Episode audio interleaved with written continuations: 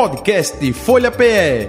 Análise das principais notícias do dia no Brasil e no mundo. Entrevistas e informação com a credibilidade da Folha de Pernambuco.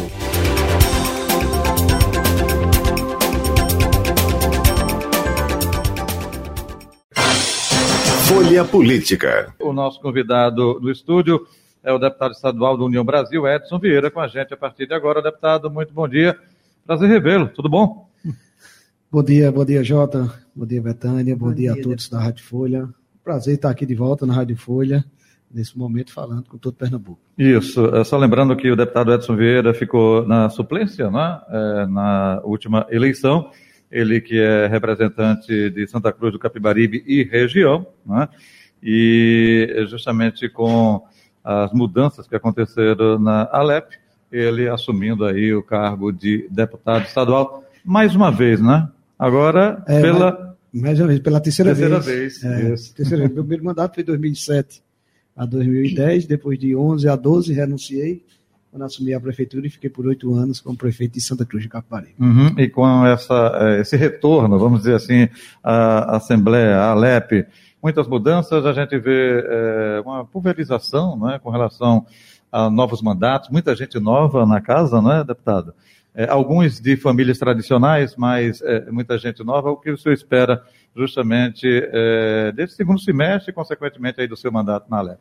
Eu tive a satisfação de, de ao voltar à Assembleia, substituindo, né, a gente possa assim dizer, um belo mandato da minha esposa, da deputada Alessandra Vieira, que uhum. foi candidata a vice de Miguel Coelho, e reencontrar parceiros e amigos que, quando fui deputado estadual, em 2007, na minha primeira legislatura, como também companheiros ex-prefeitos da minha época também de prefeito, de 2013 a 2020. Nós temos lá, se não me engano, é 12 ou é 13 ex-prefeitos que estão nessa legislatura e que eu já conhecia no tempo de AMUP, no tempo das batalhas da CNN, a gente está em Brasília né, nessa luta pelo municipalismo.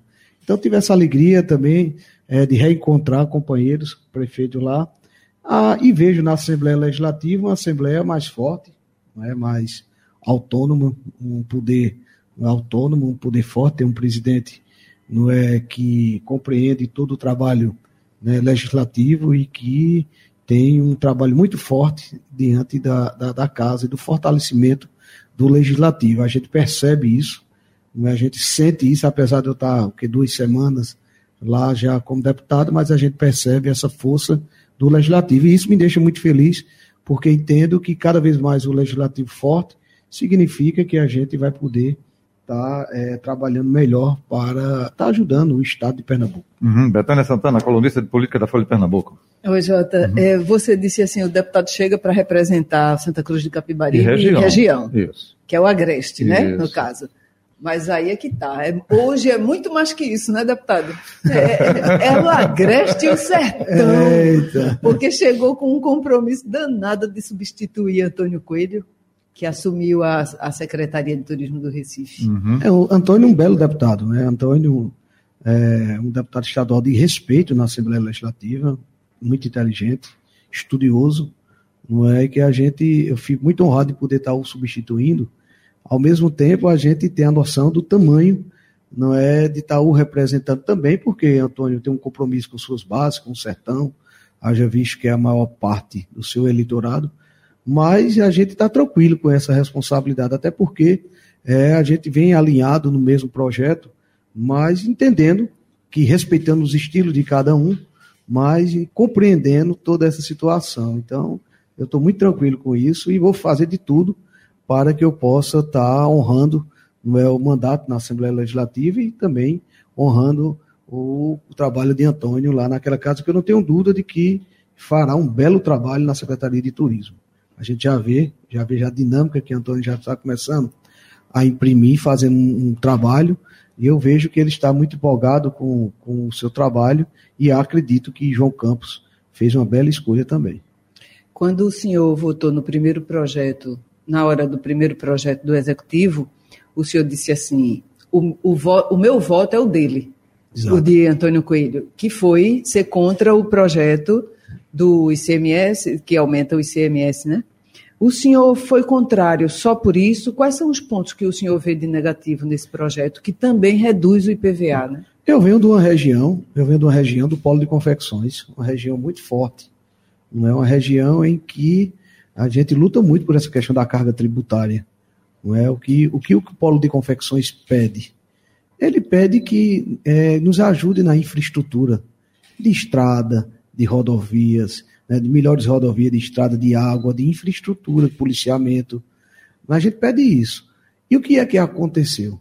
Não é? A gente, ao assumir, a gente depara o quê? O país com uma, com uma recessão grande, crise que a gente está vendo que está aí, haja visto o poder público, mas não está diferente da iniciativa privada também, o aumento do ICMS de 18% para 20,5%. Não é? Nós, eu falo por nós, que somos produtores lá no Polo de Confecções, nós já estamos sofrendo com isso. Imagine só um filho da terra assumindo como deputado o primeiro projeto, aumentar o ICMS, quando a gente for um crítico do governo passado nessas questões. E haja visto que o, o governo passado fez alguns projetos para, para que a gente pudesse ter uma alíquota diferente no polo de confecções. E eu fui indagado ao votar, né, eu fui indagado e dizendo, não, mas quem tem o PRODEP não é penalizado. Mas nem todo mundo tem o PRODEP.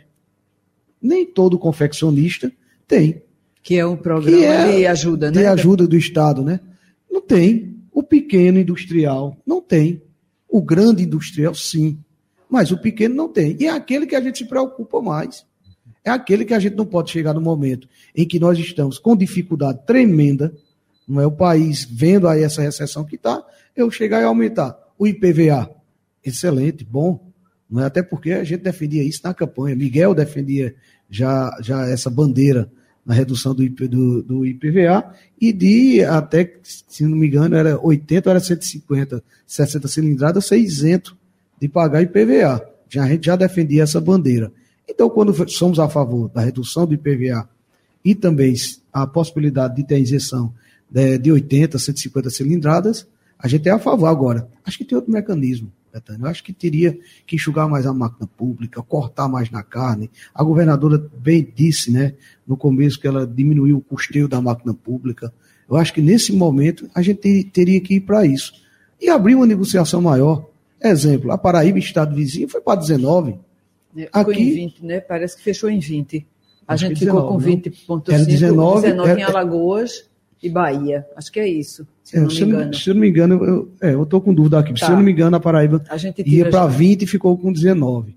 A gente ficou 20,5 e não houve negociação sobre isso. Não houve uma abertura maior para que se pudesse, não é, é nesse momento, ver uma acessibilidade maior do governo. Então, eu votei convicto, porque eu entendo disso, e também votei pelo voto de Antônio, porque o Antônio foi o primeiro a levantar a bandeira. Ele levantou e mostrou ponto a ponto o porquê estava sendo contrário a essa situação, mas com muita tranquilidade. Nunca houve pressão, nunca houve não é, conversa, ó, oh, isso, e aquilo, não. Dentro de uma tranquilidade que não é peculiar, que não quando, nos é peculiar. Sim. Quando, quando houve é, a, a, sua mulher, Alessandra Vieira, que foi a candidata a vice na chapa de Miguel Coelho, né, ao, ao governo do Estado. Quando houve essa possibilidade de o senhor sair da suplência e assumir a, a, a vaga na Assembleia, qual, quais foram os trâmites? Quais foram as negociações? Como foi que vocês conversaram sobre isso? Qual foi o direcionamento do grupo? Tranquilo, não é? Na hora em que, afinal, a gente foi companheiro de Miguel? A Alessandra foi companheira de Miguel, uma né? bela companheira de chapa, e fizemos não só uma parceria política, que já vinha desde 2018, quando votei em Fernando Filho para deputado federal. E nós criamos um laço, um laço político, um laço de amizade. E quando surgiu essa possibilidade de Antônio ir para a Secretaria de Turismo, o convite foi natural, tranquilo, de uma, uma conversa de que ao Antônio assumir, eu pudesse assumir, era um gesto para comigo e para com o grupo, para a região do Agreste, e que pediu o quê? Que eu pudesse trabalhar, que eu pudesse fortalecer minhas bases, fortalecer as bases, que Fernandinho também é deputado federal, fortalecer, estar junto com o Antônio é, junto com o Miguel. Eu sou um cara, de minha história mostra é, a minha lealdade quando tive parcerias com Bruno Araújo, quando tive parcerias com o deputado José Mendonça, quando tive parcerias com o senador Sérgio Guerra. Então, com o ex-deputado, meu amigo pessoal Luiz Piauilino. Então, a gente trilha pela, pela lealdade e pela fidelidade. E aí, com Miguel, não é diferente. Né? Não é diferente sobre isso. Então, a gente conversou tranquilo, não teve é, alguém de submissão ou teve alguma pressão para, para algo de maneira nenhuma. Até porque nunca ouvi isso, nunca ouvi e ouvi dos meninos, eu digo, é do grupo, e me deixaram numa tranquilidade tremenda. E eu, e eu retribuo como? Eu retribuo votando daquilo que a gente também tem um entendimento e com um grupo político que o qual faço parte.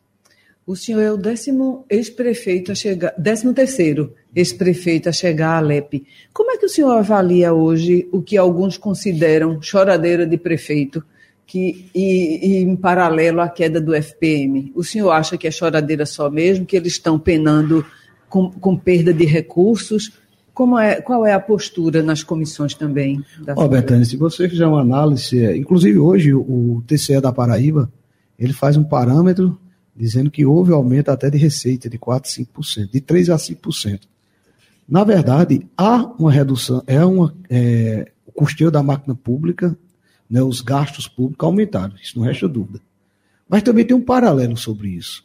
O que eu vejo é que tem muitos prefeitos, aí uma parte, e aí eu falo especificamente da minha cidade, Santa Cruz de Caparibe, que está com a folha com mais de 60%.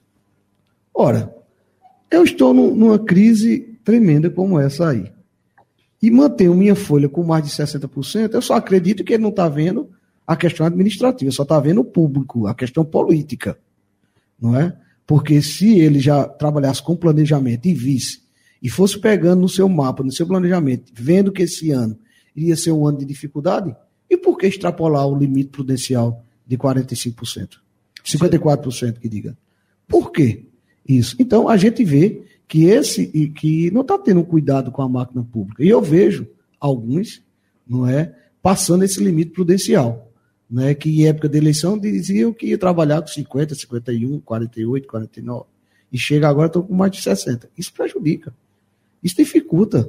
E aí não querem mais, não querem retirar, não querem demitir, não é, por, N razões, não é? E, e junta com essa crise. Então, há esse conflito também, não é? Há essa essa, esse, esse má olhar de um planejamento melhor. Ao inchaço da máquina pública, em alguns casos, em outros não. Realmente, prefeituras que dependem, a minha não depende única e exclusivamente do FM, lá na minha cidade, eu acho que um polo de confecções é forte, uma arrecadação boa, não é? Mas municípios pequenos estão passando por dificuldade porque não tem outra receita maior, não tem um ICMS bom, não chega ao município, conta porque realmente não tem.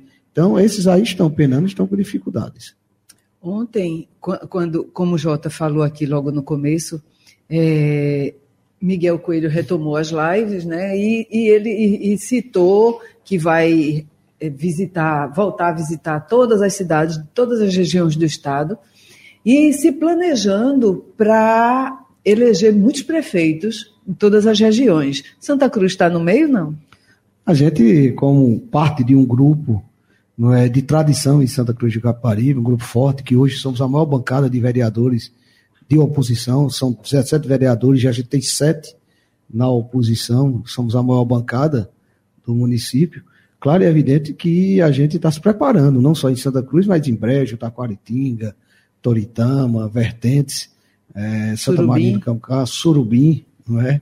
A gente está nesse, nesse, nesse miolo ali preparando as candidaturas. E com certeza em Santa Cruz a gente irá disputar e temos belos nomes. Um deles eu posso citar que é a ex-deputada Alessandra Vieira, não é? É um belo nome, uma pessoa no, muito querida na cidade, tem um trabalho social tremendo, fez um belo mandato como deputado estadual e que teve seu nome lembrado para a disputa. E se assim for, não tenho dúvida de que terá e será uma grande prefeita da cidade de Santa Cruz. E, e na regi...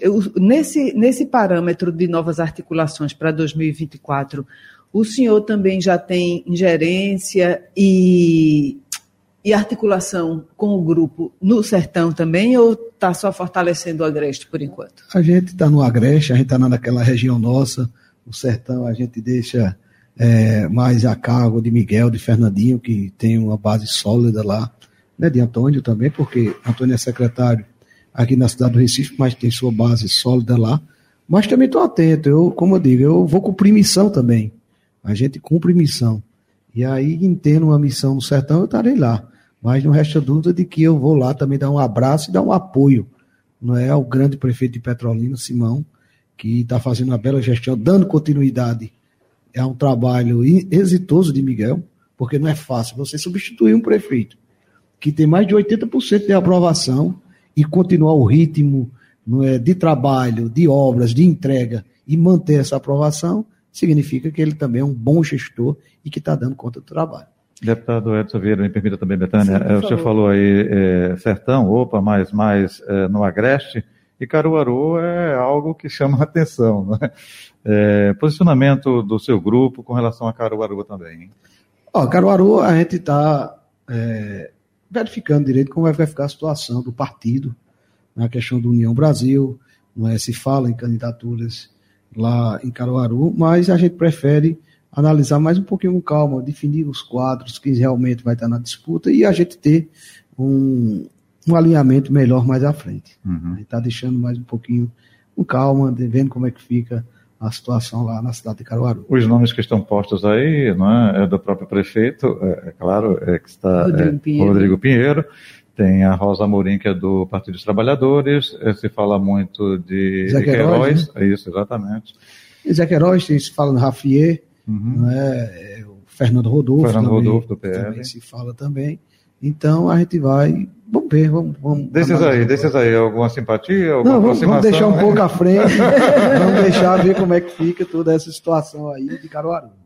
Vamos cuidar um pouco de cá e a gente deixa a maior cidade do, ali do Agreste, uhum. a gente tem que olhar com carinho também, vendo toda a situação. Deixa eu fazer uma observação, porque a gente teve é, falta de energia aqui no nosso estúdio, a gente continua com a transmissão, mas para você que está acompanhando no YouTube, a gente é, continua com a imagem, né?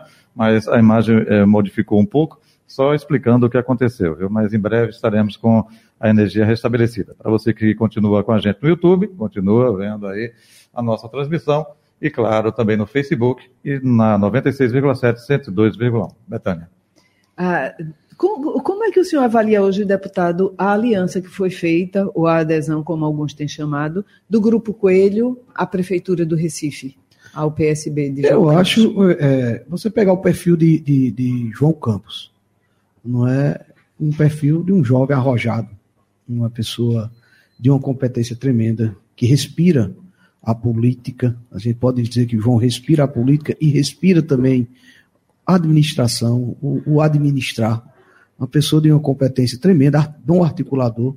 E você olha para o outro lado e vê quem? Miguel Coelho, que vem lá do sertão, jovem, de uma excelente administração, mudou a face né, de Petrolina, ele pegou uma gestão e entregou uma, gestão exitosa, um jovem dinâmico, trabalhador, bom trato, não é articulado, não é um cara que eu posso dizer também né, arrojado, de boas visões, bom, bom político e bom administrativo.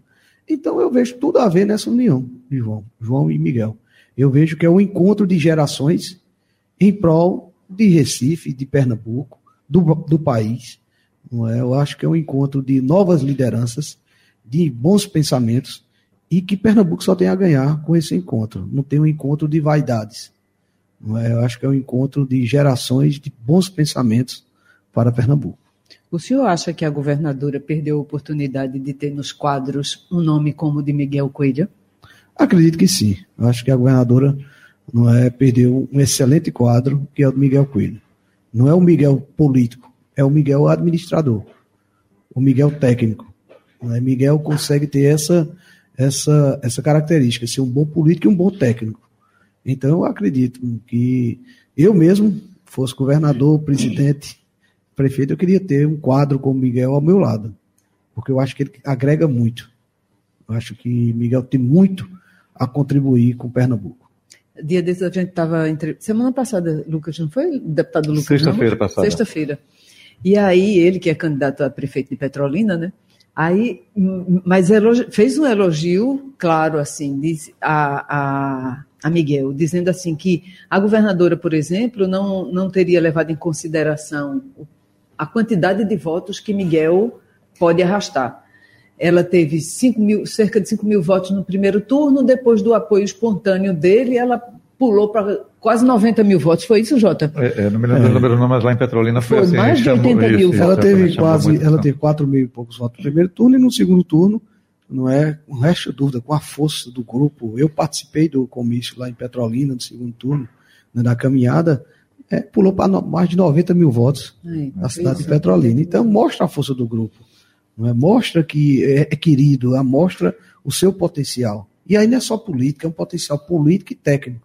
Uhum. É um bom potencial. Então, eu acho que Miguel, ora, ele estava qualificado e está para ser governador de Pernambuco, então estaria qualificado para ser executar um bom trabalho em qualquer pasta aqui no estado de Pernambuco. Mas respeito, respeitamos a, a, a vontade da governadora, e, e aí é a questão de fórum íntimo, cada um tem um entendimento, e, e a gente está pronto aí, caminha, vamos, torço para que o governo dê certo, né, para que possa o governo do estado dê certo. Eu acho que a governadora tem tempo, não é ainda, mas a gente lamenta muito, eu lamento não ter tido um quadro como Miguel. Por outro lado, o João aproveita toda essa capacidade de João e traz para a cidade do Recife, através de Antônio, esse, todo esse quadro técnico e todo um grupo político com força política, não só no Sertão, mas no Agreste e em todo Pernambuco e para ir consolidando um projeto que, como ainda tem tempo, 26 já está quase aí batendo, né? é, já vai passar 24, né? Para começar a falar de 26.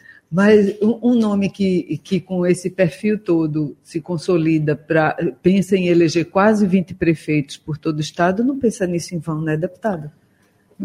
É. é. político, né? Quem está na política pensa em crescer. Eu acho que os partidos que estão aí, os grupos políticos, né, sempre querem ter uma força política bem boa para chegar em 26, não é com seu grupo unido. Não é diferente de, de Miguel, não é diferente do PP que está aí, do, do MDB, de outros partidos que estão se fortalecendo aí. Então, isso é natural na política. Eu acho que a gente vai procurar né, eleger o máximo de prefeitos, colegas é, no partido, no nosso grupo, para que a gente chegue em 26, discutir o Estado de novo, discutir como anda a economia, a segurança, a infraestrutura do nosso Estado. Agora, cada é, município tem algo peculiar. Aqui mesmo na capital pernambucana, a União Brasil tem uma dificuldade muito grande, né? Opa, tem. quem preside a sigla aqui no município é Mendonça Filho.